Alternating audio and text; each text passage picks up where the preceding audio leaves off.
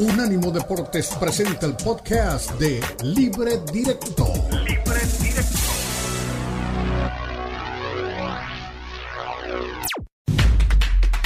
Unánimo Deportes presenta Libre Directo. Libre Directo.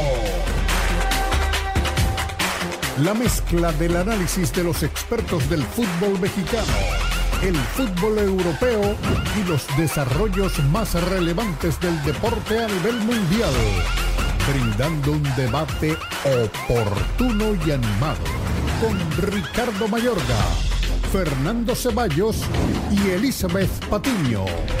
Esto es Libre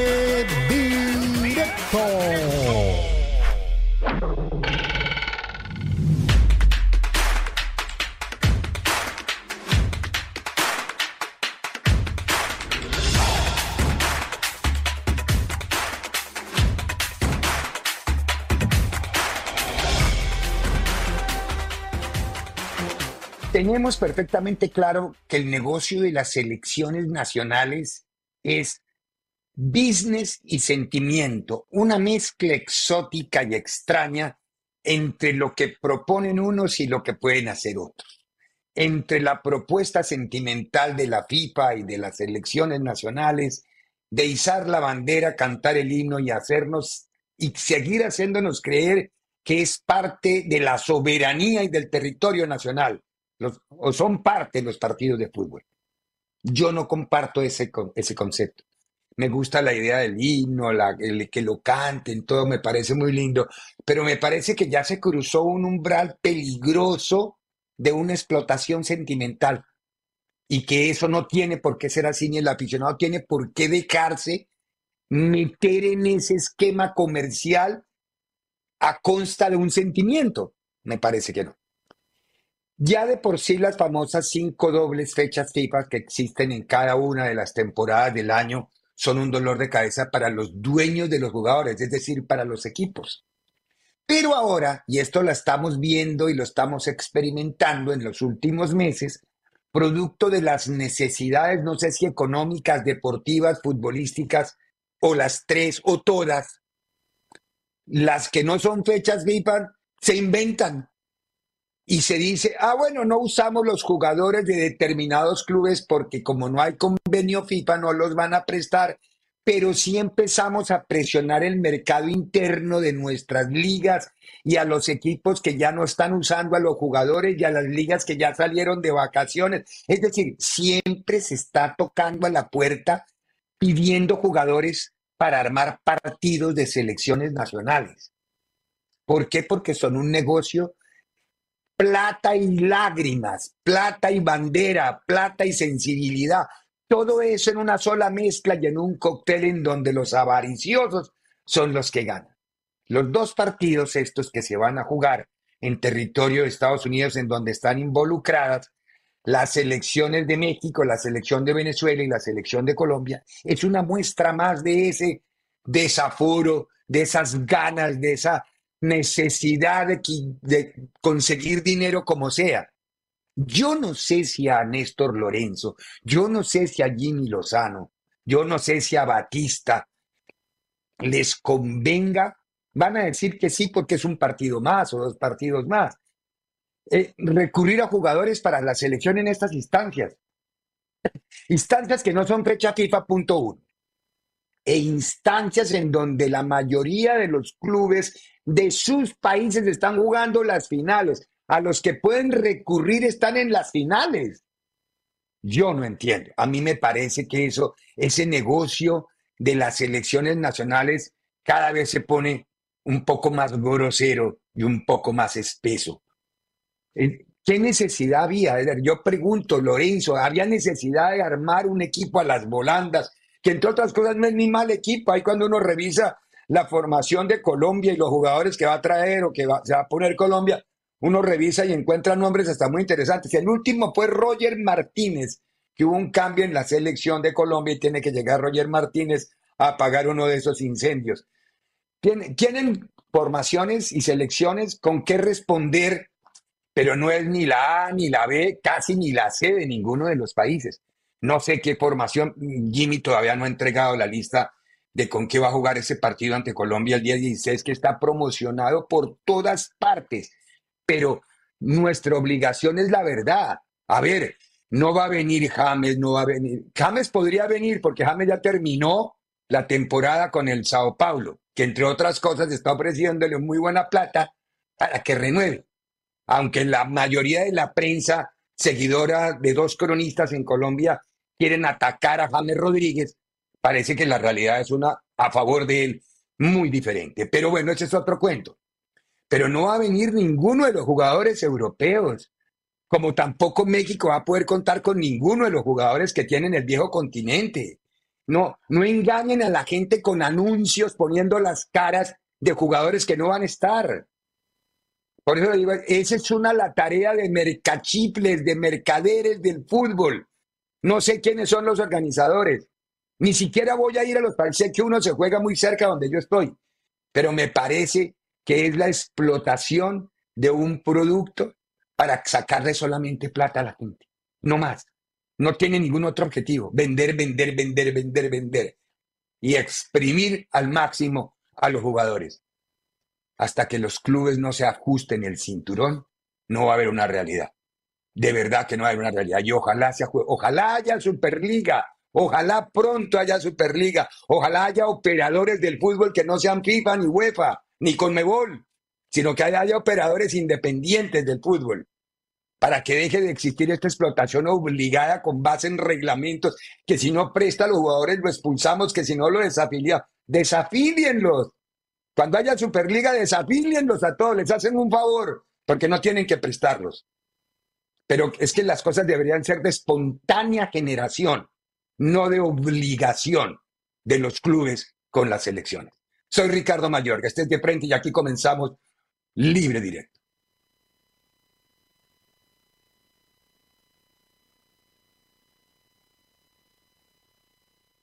Muy bien, aquí estamos ya después de hablar de las elecciones nacionales y de tanto cacareo que hace rato vengo dando y que creo que esta pelea la voy a ganar contra las elecciones nacionales. Tengo el pálpito que la voy a ganar, porque tengo el pálpito que va a haber Superliga y se va a acabar tanto lío con el préstamo de los jugadores a las elecciones nacionales, porque la FIFA va a desafiliar a los que no presten los jugadores. ¡Qué maravilla! De eso se trata, que los desafilien.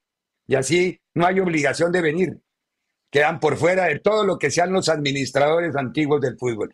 Pero bueno, esos son sueños por ahora guajiros. Don Néstor Cora, ¿le gusta esta idea de Copa Oro, don Diego, la que estamos viendo con el Buena Tarde? Esta, la, como la Copa América 2024 va a ser con 16 equipos, con 10 de Conmebol y 6 de la, de la. Copa Oro anunció ayer 24 selecciones en el 2025 en Estados Unidos, por supuesto. El negocio no hay que abandonarlo.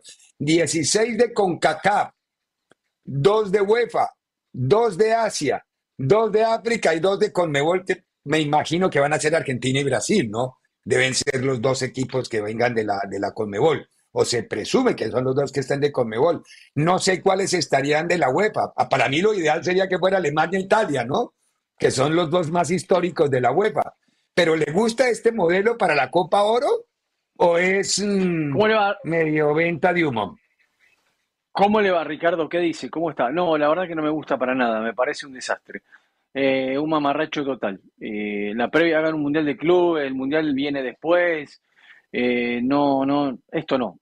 sí, estoy a favor de que quizás tengamos que de una vez por todas tener una sola Copa América en todo el continente, eso me gustaría. Lo que pasa es que obviamente sabemos que hay unas cuestiones de negocios que esas cuestiones de negocios son imposibles de, cortar y que tiene por un lado CONCACAF su negocio con Copa Oro y por el otro lado obviamente con Mebol con lo que es Copa América. Se va a hacer esta Copa América de vuelta en Estados Unidos el próximo año que el jueves se sortea. Pero esto de que vengan africanos, asiáticos, europeos, o sea, dígame, ¿a dónde lo invitan a México o a Estados Unidos para jugar?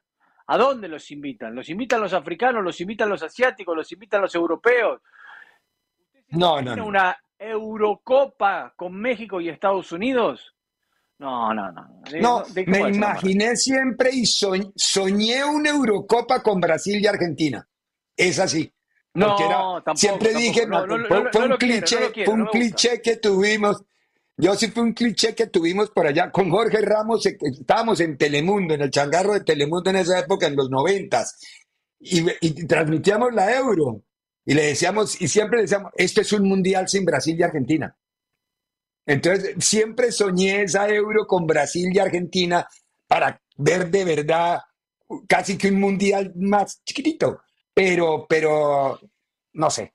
A, mí, a mí esta me parece, me, me, parece mucho, muchos invitados, sobre todo cuando hay mundial de clubes. Es que no sé cómo van a hacer porque hay mundial de clubes en esa misma fecha. ¿O cuándo van a hacer la Copa Oro? Yo no tengo ni idea. Y también aquí. Ah, el, negocio del fútbol es Estados Unidos. Y todavía los detractores de Messi se preguntan por qué lo dan el, deportista del año en la revista Time. No, no han entendido todavía, es decir, tienen dos centímetros de cacumen y de frente para entender la realidad de lo que este muchacho ha hecho en menos de seis meses. Volteó un país hacia el soccer, él solo. Bueno, pero, pero, eh, Ricardo, a ver, hablamos el, más fútbol, el fútbol español vive de Estados Unidos, ustedes lo saben, nosotros lo sabemos muy bien. Sí, sí, claro, los, de, los derechos. ¿eh? Hace ocho años o más que vive, y los próximos ocho años también lo va a vivir de Estados Unidos, ¿eh? Así que si no estarían muertos de hambre en algunos, algunos clubes. Claro, no, no, no, yo sé, la, la plata que entra a la liga, el gran poder del dinero viene del mercado de Inglaterra, una, y del mercado alemán y del mercado americano. Son los tres mercados que pueden pagar. A mí no me vengan a echar el cuento que en Perú, Ecuador, Argentina y Colombia pagan millones de millones de libras para la Premier, ni millones ni millones de dólares para la liga. Mentira, mentira, eso está fundamental. Suma, esa es la parte, como decía nuestro viejo amigo, todo suma, pero, pero no más, son residuos. Lo que pone el plante es la plata gringa, la plata inglesa y la plata alemana. De resto, bueno, ahora los árabes y los, y los ponjas, los japoneses, perdón, que lo dije al revés, los árabes y los japoneses están, están eh, invirtiendo, pero la plata fuerte no viene del mercado suramericano ni del mercado. México no paga fuerte la ni paga fuerte la Liga Española. Eso lo paga Estados Unidos. Sí, seguro, pero... seguro, hace años que eso. Bueno, eh, a ver, eh, yo no sé, obviamente, si esto se da, si esto se da, no creo que sea una cuestión de negocio solamente que tenga que ver, debe haber cuestiones políticas también, me imagino ahí, ¿no? Eh, por parte de gente de CONCACAF, invitando a Hay votos y favores y todo. De por medio está toda la parte burocrática política de FIFA, UEFA, CONMEBOL, ellos se mueven en... Es lo mismo, es decir, lo que vemos en los gobiernos de turno en nuestros países es el gobierno de FIFA con una copia llevada al fútbol. Eso es todo. Claro, eh, bueno, hay burócratas, hay corruptos, hay de todos. Claro, que está con todo el mundo, porque recordemos que eh, Domínguez, en su momento, cuando tuvo que aliar con Seferín por, por estar en contra de FIFA, de algunas cosas que estaba haciendo FIFA, lo hizo. Y ahora. Por la Supercopa. Pegado, pegado a FIFA, claro, sumamente pegado a FIFA, ¿no? Así que eh, Comebol negocia con todo el mundo. Le viene bien cualquiera. Sí, sí. Sí, claro, claro. Además, siempre con la idea somos solamente 10, un número chiquito contra los demás. Nosotros somos, pero somos el poder de cuatro campeones del mundo, perdón, de tres campeones del mundo y la, mitad de los títulos los tiene Sudamérica. Entonces, siempre con base en ese verso se, va creciendo mucho lo que son las relaciones entre, entre Conmebol y, y las diferentes federaciones. Fundamentalmente la parte política fuerte, que es FIFA y UEFA porque a Conmebol le conviene estar bien con FIFA y UEFA. Los demás suman votos, pero tienen más fuerza un pato purgado en la cancha que, que, esas confederaciones. En la cancha, cancha, no, no, no, no, no. Ahí es cuestión de plata y resultados deportivos, no más. Pero bueno, esperemos, yo no sé, a mí tampoco, a mí me llamó la atención, dije, uy, qué, qué ensalada armaron para la Copa Oro. Ahora, ojo, viene Brasil, viene Argentina, viene Alemania y viene Italia y cambia el panorama cambia el panorama, ponen a mirar el mundo, el evento. Pero si no viene Brasil, Argentina, ni Italia ni Alemania, mm, Suramérica, ¿con qué segundo renglón se defendería? Uruguay, Colombia, por ejemplo. Sí. Claro. Uruguay, Uruguay ah, Colombia y, igual, Europa hay que determinar a ver cómo son, ¿no? Quizás campeón, campeón y, subcampeón de Copa América son los que vienen para Copa Oro. Hay que determinar eso. Hay que decir. Sí, sí, no, todavía no se sabe. Este es simplemente el boceto genérico de cómo va a correr la película. Si no, si sabe algo Tomás, nos hace saber y nos lo, nos lo cuenta en el chat para poder ir informando. Bueno, tenemos que ir a la primera pausa y nos metemos ya en lo que más nos ocupa hoy. Salgámonos de lo internacional para meternos más en lo del mercado de México y de la liguilla. Juega América contra San Luis. Vamos a escuchar a los dos técnicos y vamos a empezar a hablar de lo que puede suceder en la jornada de esta noche. En breve continúa Libre Directo en Unánimo Deportes. Unánimo Deportes Radio.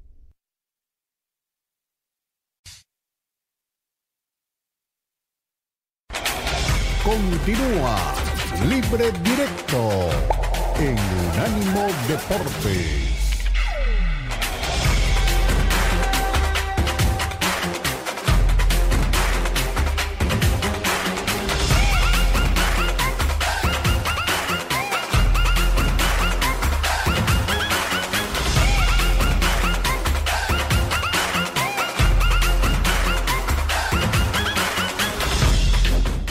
Deportes. siendo 100% sincero, yo veo 40-50% de posibilidades a más do que jugamos actualmente. Pero esto necesita tiempo.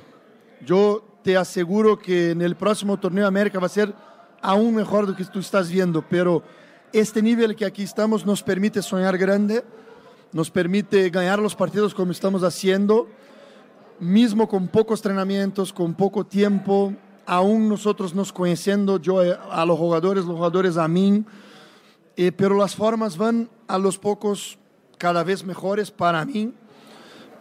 Pero si me preguntas el, el, fútbol ideal que yo imagino, a bastante más de lo que jugamos aún, pero esto necesita tiempo. Pero en este torneo tenemos que ser eh, contundentes, tenemos que ser competitivos, tenemos que por veces ganar los partidos jugando lo que el partido te pide, eh, siendo al final muy, muy competitivos. Y tal vez no tan soñadores, no tan idealistas en el fútbol jugado. Claro que quiere siempre jugar bien, pero mucho más que jugar bien, queremos ganar. ¿eh?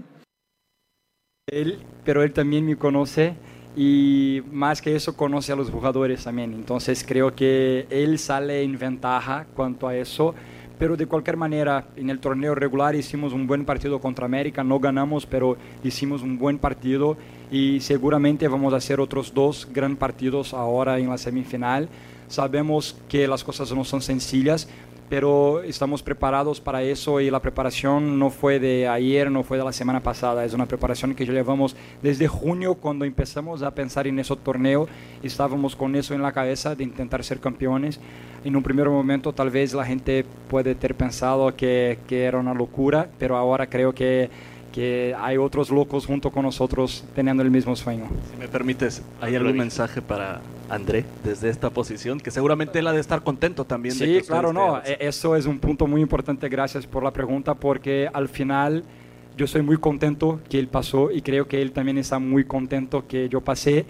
Y uno de los dos van a estar en la final. Por la primera vez desde que llegamos al fútbol mexicano, tenemos el mismo sueño de lograr cosas grandes aquí y uno de los dos van a estar muy cerca de eso. Entonces, claro que por la amistad que tenemos estamos muy contentos. Me gustaría que fuera ese encuentro en una final porque uno de los dos iba a garantir el, la copa, pero no va a ser. Entonces, que, que sea un buen partido ahora en la semifinal.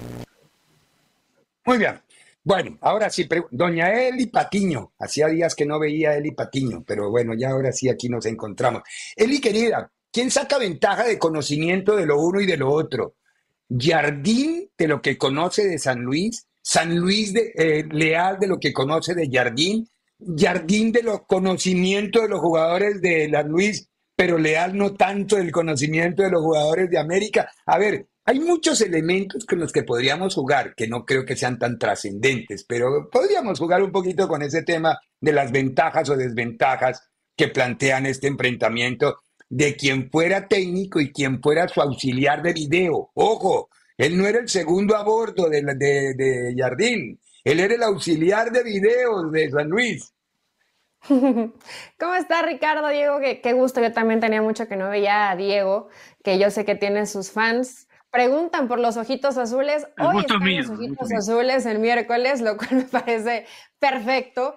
Eh, ve, ahí ya está abriendo los ojitos. ¿Sabes qué, Ricardo? Que yo creo que son ingredientes, y no sé cómo lo, lo perciban ustedes, son ingredientes para condimentar la semifinal, pero para mí no son trascendentes en lo que pueda llegar a pasar en la cancha. O sea, por mucho que, a ver, ¿qué conoces? Lo mismo que puede llegar a conocer Jardín que tuvo al futbolista, que tuvo en este caso San Luis, pues lo puede conocer Gustavo da Silva a través de videos, siguiendo a la América. No es que te vayas a enfrentar a un rival que no sigues o de una liga distinta o a un rival que no has enfrentado en la fase regular. Entonces, en ese partido que se enfrentaron en el, en el torneo mexicano, termina ganando América, pero si mi memoria no me falla, le expulsan un jugador a San Luis. O sea, gana aprovechando que San Luis tenía un jugador menos. Entonces, me parece un duelo parejo, en cuanto a que del lado de San Luis se la está pachangueando en liguilla.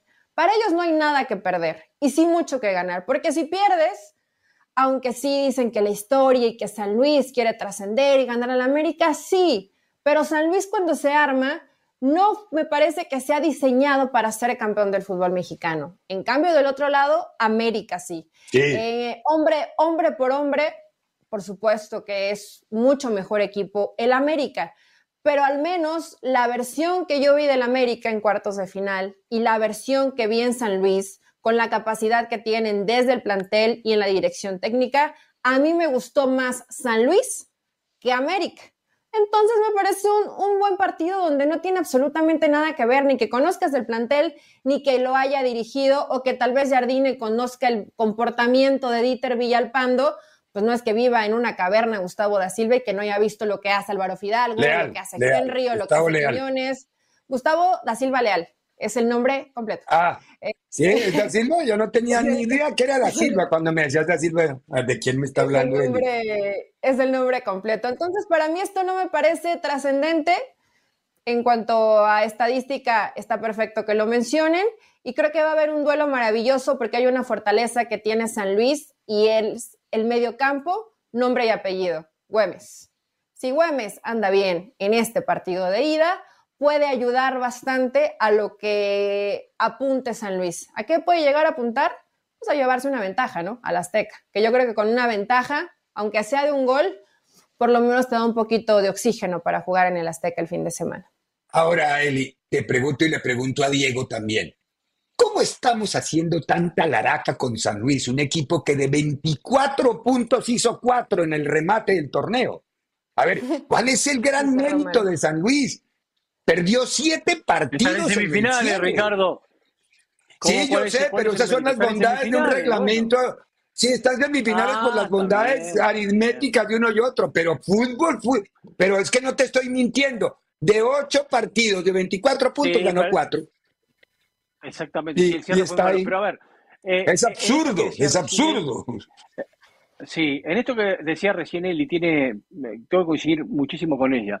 Dos aspectos. Primero, obviamente hay un proceso de trabajo que ven los entrenadores, la señora Patillo lo verá esto, que dejó Jardín en Atlético San Luis, que continuó Da Silva Leal y que hoy lo tiene, a pesar de eso que decía Ricardo de los puntos, en semifinales y que puede hacer el partido un poco más parejo. Pero si el jugador de Atlético San Luis entiende, entiende cuando entra a la cancha que no tiene que tener miedo escénico, que acá no tienen ah, nada que perder ellos, que el que lo tiene que perder 100% es el América, que si queda eliminado es un fracaso tremendo, jugaría mucho más liberado y de jugar mucho más liberado, creo que puede tener muchas más posibilidades de eliminar a este América. Como decía Eli, no tienen nada que perder. Señores, ustedes no tienen nada que perder. Ya hicieron de más en el torneo de lo que estaba estipulado. Lo que sí tienen que sacarse la presión, ese miedo escénico cuando entran a enfrentar al América y jugar suelto. Si logra hacer eso el jugador de San Luis, la responsabilidad la tiene toda América. El fracaso, si América no es campeón, va a estar. Ahora, si te elimina San Luis, es el doble que si te hubiese eliminado Tigres. Por supuesto, claro, la obligación, la obligación de América es total, la obligación de San Luis es ninguna. Ahora, hay que poner en la cancha los dos equipos y cuando uno pone en la cancha los dos equipos, eh, uno está mirando es el hoy, el último partido, el reciente, el que los puso en esta instancia de semifinales. Pero los comportamientos colectivos y de varias jornadas, a ver, entonces, ¿qué? Jugó muy bien los cuartos de final de la liguilla, pero jugó ocho partidos mal del torneo. A ver, ¿cuál es la realidad de San Luis? ¿Los ocho partidos malos pero, del Ricardo, torneo? Si usted pone, o, la excelente cuarto de final. Pero Ricardo, Ricardo me extraña que usted haga ese planteo. Si usted pone eso en la cancha, tiene un rejuntado como es Atlético San Luis ante un equipazo armado para ser campeón como es el América. Lo tienen los nombres, ahí está. si San Luis es un rejuntado. Por eso, pero no, eh, exacto, pero eso es lo que estoy cuestionando. Es decir, estamos armándole a San Luis, quizá porque es el David contra el Goliat, toda una, eh, una escenografía y una coreografía de heroicidad. ¿Por qué fútbol? ¿Por qué fútbol? Nada más que porque fútbol. Porque necesitamos vender eso, eso es lo que necesitamos vender, no es la realidad. La realidad es otra. un equipo que, solamente ganó un partido de nueve, así de fácil. De sacar a América, díselo al Tano, al Ortiz, ¿no? Que yo creo que con ese plantel no, no, y no. con esos millones de dólares que invierte, que invierte, a ver, ok, quitemos la lógica. Fueron dos partidos donde cuatro tiempos fue mejor San Luis en tres, con las limitantes que le da el plantel. Punto. O sea, aquí no puedo más que digamos, no, es que el plantel, es que San Luis solamente hizo cuatro puntos en los últimos siete partidos. Puede ser, pero con esos argumentos, con un equipo que se defiende bastante bien, trabaja bien la pelota detenida, te juega bien a la contra, tiene un bastión importante, unos pulmones importantes como son los de Güemes en medio campo, ha hecho un equipo equilibrado. No es el mejor equipo, no es el más espectacular, no tiene a los mejores hombre por hombre, pero en colectivo son los que te hacen los partidos jodidos. A ver si América. ¿Los ocho partidos que perdió no jugaron los mismos o jugó otro? ¿Jugó otro equipo los ocho que perdió? No es lo mismo planear una liguilla dos partidos, Ricardo, que un partido de la jornada siete. Ah, entonces San Luis está hecho para liguillas y América no. Sí, porque América lo han eliminado en las últimas liguillas. Entonces, San Luis es un equipo de liguillas y América no es un equipo de liguillas. Hay que demostrarlo, ah, no lo va solo con el nombre diciendo soy el América y soy el mejor en liguilla. Pero yo, no, es que no es cuestión de demostrarlo, le ha pasado, lo han eliminado en tres seguidas. Entonces, la América no es de liguillas y San Luis sí, porque los últimos ocho partidos de San Luis, un mugre que no ganó pero eran los mismos. Era el mismo Güemes, era el mismo ahora, era el mismo Murillo, espere, espere, era el mismo... espere, espere, espere, espere, ponga, ponga un pie en el freno, ponga un pie en el freno, que nos tenemos que ir a la pausa. Pero hasta ahora hay un solo factor común que por ahora podemos decir que tiene que ver con la eliminación de América. Es el Tano Ortiz que lo volvieron a eliminar en una liguilla. Ese es el factor común de las últimas eliminaciones de las eliminaciones del América. ¿Está bien? Hasta ahora. Sí, sí, sí. Veremos qué pasa con el es verdad. Entonces la culpa era del Tano. Hay que esperar a ver cómo le va a Jardín. Por ahora sí, por ahora sí. Si pasa Jardín, toda la culpa pasó a ser del Tano. Si, echan, si echan a la América, ojo, el plantel también tiene mucha responsabilidad, como la tuvo en, ahora en Monterrey, el equipo como tal. Sí, ahora, sí son mejor vamos hombre por hombres.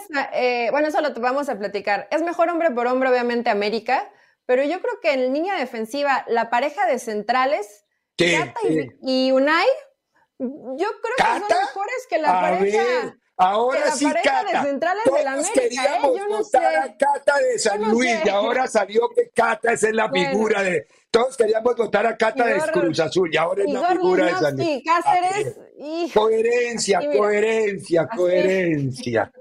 Pero eh, pasamos de la noche a la mañana con la... Bueno, vamos a la pausa. Escuchamos jugadores protagonistas de uno y otro a la vuelta y sacamos las posibles formaciones de los dos equipos.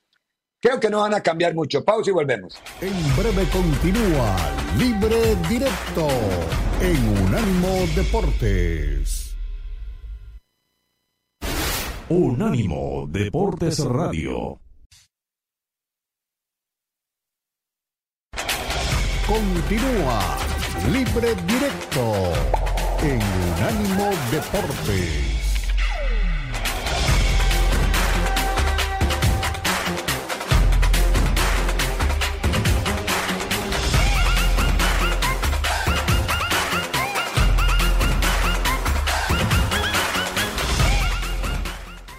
no creo que haya ningún fantasma, obviamente son, son cosas que se dan en el fútbol, a veces se gana, se pierde y no siempre es, es justo el fútbol, hay mucha injusticia en ese sentido, no, no siempre uno tiene lo que merece y, y, bueno, hemos trabajado para que, para que se dé de la mejor forma, para hacer un gran torneo y creo que estamos llegando a gran forma. Ven cerca el título. El título es uno de mis objetivos. Eh, no creo que dependa del título, sino que depende que después de terminar este torneo el club eh, esté contento y yo también esté contento. Eh, lo recibo muy bien, eh, creo que lo dije cuando venía llegando, que al final ya llevo muchos años en el fútbol y, y, sé cómo es esto. Eh, generalmente salgo bien de los clubes y creo que es por mi trabajo y mi compromiso fuera y dentro de la cancha.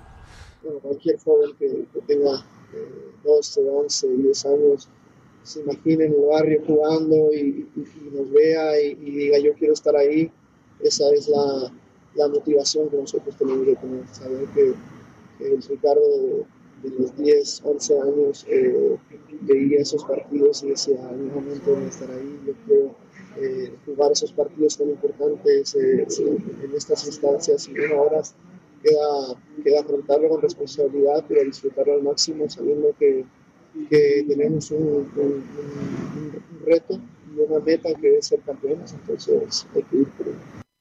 Primeramente, como bien dices, eh, contento y agradecido por, por la confianza de, del cuerpo técnico, de mis compañeros, por, por, la titularidad, por estar teniendo más, más regularidad, pero bueno, sé que todavía tengo mucho que dar, tengo mucho por, por, por darle al club, así que bueno, todos los días trabajo para, para poder mejorar, aportar mi granito de arena y, y bueno, esperemos que, que, sigan haciendo, se sigan haciendo las cosas bien.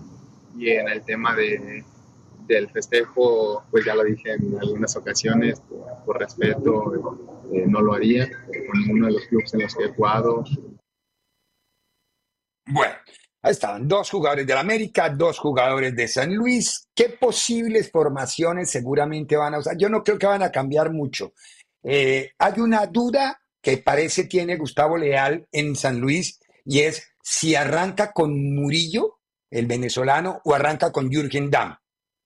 Porque hay un viejo cliché que hemos usado muchos los cronistas históricamente, que yo no sé si lo oímos de algún técnico, que equipo que gana no se toca. Para mí eso es un cliché, es decir, el equipo gana te puede tocar. Y si el técnico ve que puede mejorar, lo va a mejorar. Son clichés que tenemos a veces y nosotros somos especialistas en manejar clichés y volver esos estereotipos intocables, porque parece que fueran bíblicos ante tres cronistas que los repitamos y se vuelven que no sé, el catecismo del padre Astete, así. Pero bueno, a ver, el equipo que ganó el partido o que le empató el partido a Monterrey, que elimina a Monterrey, es el que está con Murillo y con, con no, no, Bonatini fue el que salió, eh, Murillo y Vitiño. Sí. No fue el que arrancó con Bonatini y con Dam. Entonces, con base en ese cliché, ¿cuál equipo pondrías en la cancha? ¿El que ganó el partido o el que empezó regalando el primer tiempo?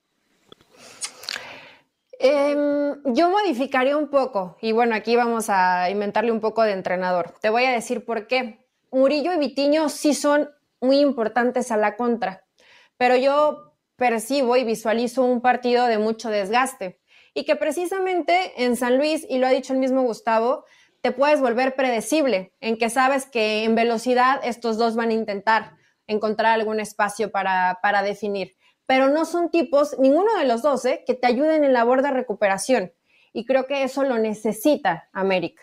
Después, mi pensamiento me llevó a elegir a Jürgen Damm, pero, de, pero la declaración de Jürgen de yo quiero mucho a la América,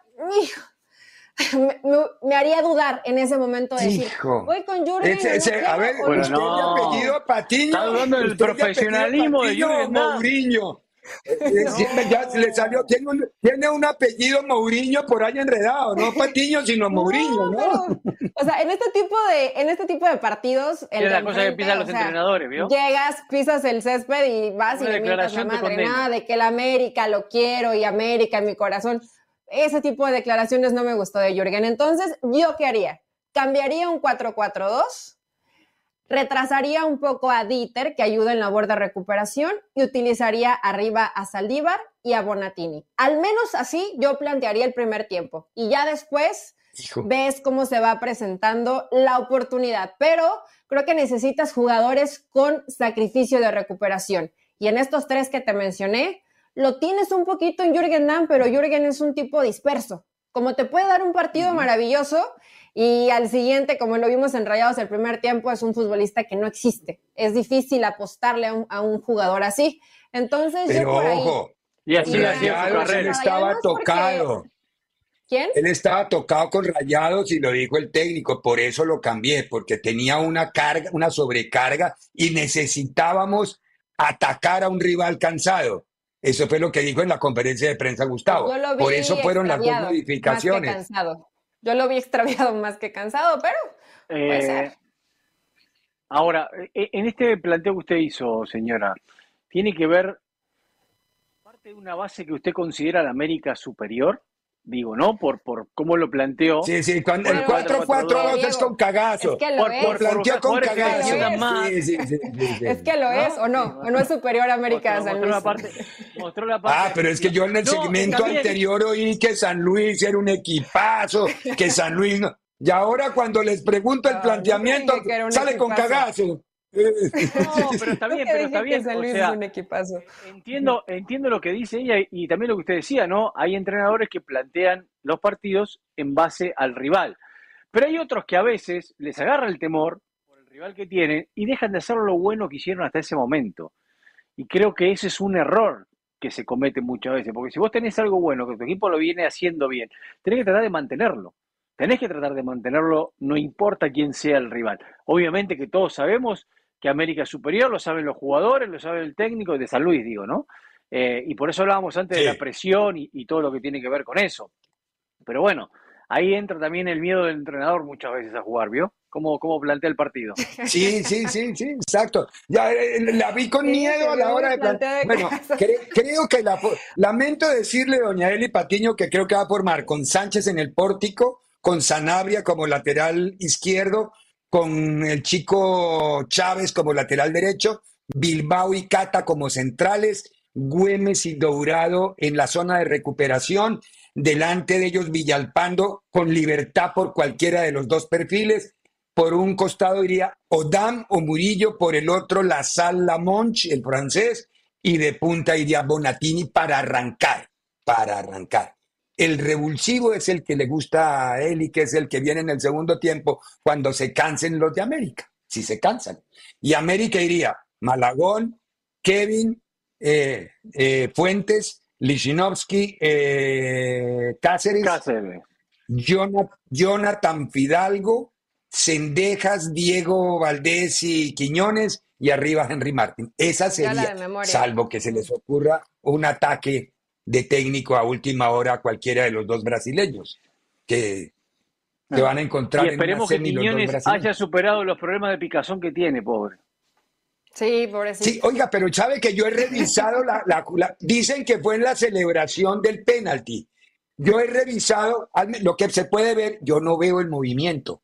John, a mí me parece que, la, que, la, el movimiento lo hizo. Hay 800 mil fotografías donde es muy específico Exacto. que tiene No, pero ese, a ver, ¿ustedes vieron el penalti que le cobraron a Chivas? El movimiento que hizo el guacho en el momento en que le iban a cobrar el penalti, el mismo movimiento. Se acomodó ¿Y sabe a quién me acordé? A Di María le armaron un problema una vez en el Madrid por lo mismo y Di María sí salió y dijo, me da mucha pena para los, para los malintencionados. Yo me lo estaba acomodando porque está incómodo. Así de fácil. Entonces, ¿qué hacemos? Mm, yo creo que si estás posando, no es que eh, te haya agarrado comezón en ese momento, pero mira, aquí se asustan por muchas, hay tantas cosas mal como en el Azteca que se agarraron a golpes y nuevamente la afición se ve perjudicada y ahí sí tendría que haber sanción y no por un festejo vulgar, corriente, totalmente fuera de lugar de un tipo que lamentablemente no tiene la educación para eh, saber que esos comportamientos no se deben dar. No lo estoy justificando ni diciendo que se esté bien, pero todos se paran de puntas en el pelo y ¿cómo puede ser sanción que no juegue? Mejor que arreglen lo del estadio y que pueda jugar el América puerta cerrada, ¿no? Si siguen sin cuidar a su afición y si siguen los golpes. ¿Tú crees que van a permitir que América juegue pues a la puerta cerrada? Por supuesto. Se acaba el fútbol mexicano primero. Pero bueno, tenemos que ir a la pausa y a la vuelta de la pausa, tranquilo, Forni, que no hay mucho que hablar en el siguiente segmento. Vamos a oír a Infantino payaseando, eh, porque hubo partido de las figuras y de las estrellas de Sudamérica y de México y de, ¿Otro partido? las estrellas. Casi, ¿eh?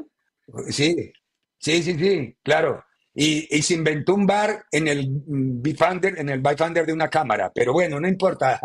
Las cosas que hay que ver cuando el jefe está en la mesa. El escritorio de Infantino fue el que gobernó el partido que ganaron anoche ahí con trampa y todo. Pero bueno, no importa. Vamos a la pausa, hablamos un poquito del partido de las figuras que están todas en Miami reunidas para el sorteo de mañana. Don Diego Cora va a estar con, por unánimo allá en el sorteo de la Copa América. Ya tendremos enlaces en la nueva plataforma Space de Twitter en vivo después de terminado el sorteo de Copa América. En breve continúa Libre Directo en Unánimo Deportes. Unánimo Deportes Radio.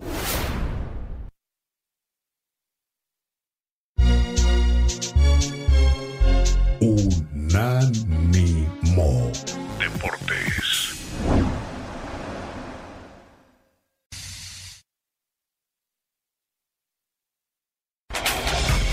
Continúa Libre Directo en Unánimo Deportes.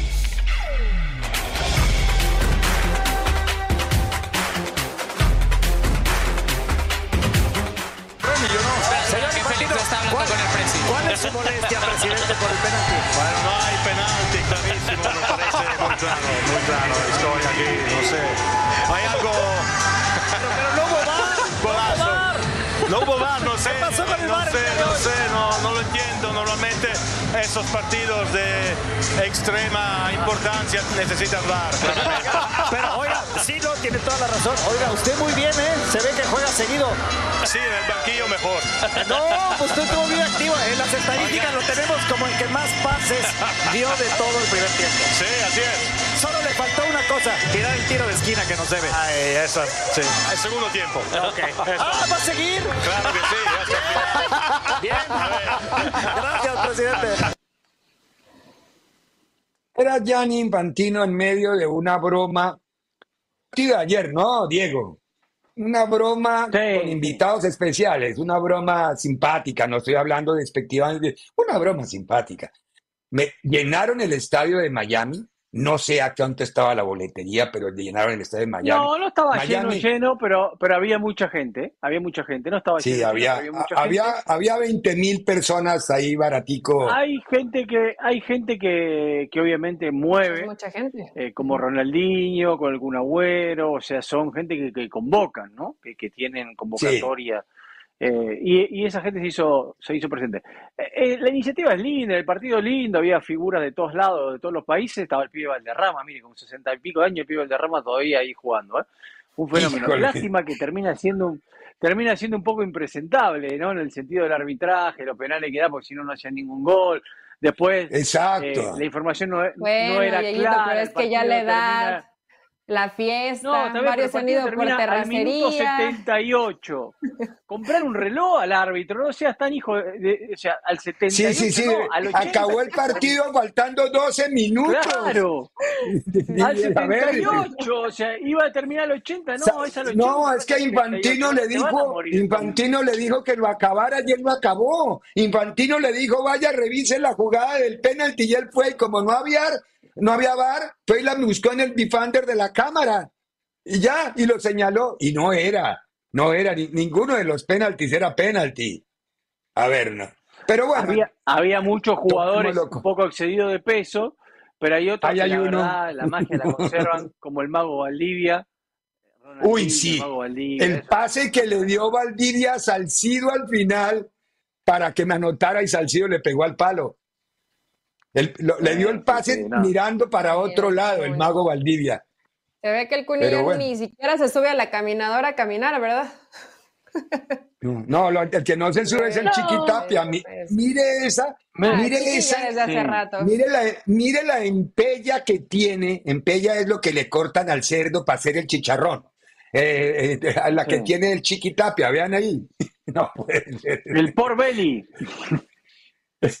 que es increíble, pero bueno. Eh, un partido por la convocatoria que hay en Miami de todas las figuras. Diego ya fue a las acreditaciones, estuve en el Hotel Hyatt, en donde está el James Night Center, ¿no? Están todos abajo, me imagino, ¿no? Todos hablando en el lobby, hablando de fútbol. mañana estaremos con un ánimo en el sorteo con Diego Cora, que va a ser nuestros ojos y nuestros oídos. Este fue el podcast de Libre Directo, una producción de Unánimo Deportes.